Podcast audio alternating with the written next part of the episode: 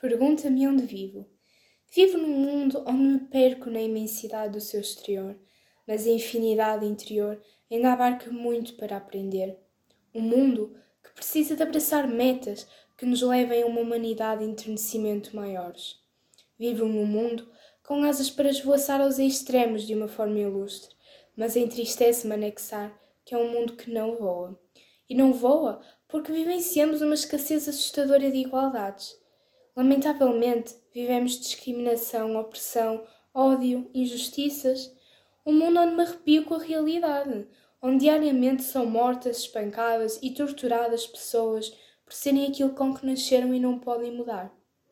Nascermos diferentes, sermos diferentes, devia de ser visto ao invés de imperfeição, como dádiva e privilégio. Eu, sendo apenas mais um instante na vida, quero deixar esse meu instante bem marcado exteriorizar que, enquanto pessoa, creio ainda na pureza e bondade humana. Sobretudo, se num dia ainda incerto, a guerra escura e aterrorizadora se denomina somente uma guerra clara de paz. É importante que cada indivíduo tenha espírito crítico e contribua para um clima de humildade na casa que nos é comum a todos.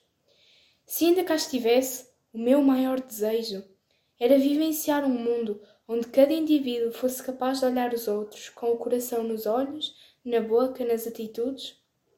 Creio ainda na existência desse dia, e mesmo que já cá não esteja, o importante é passar a mensagem.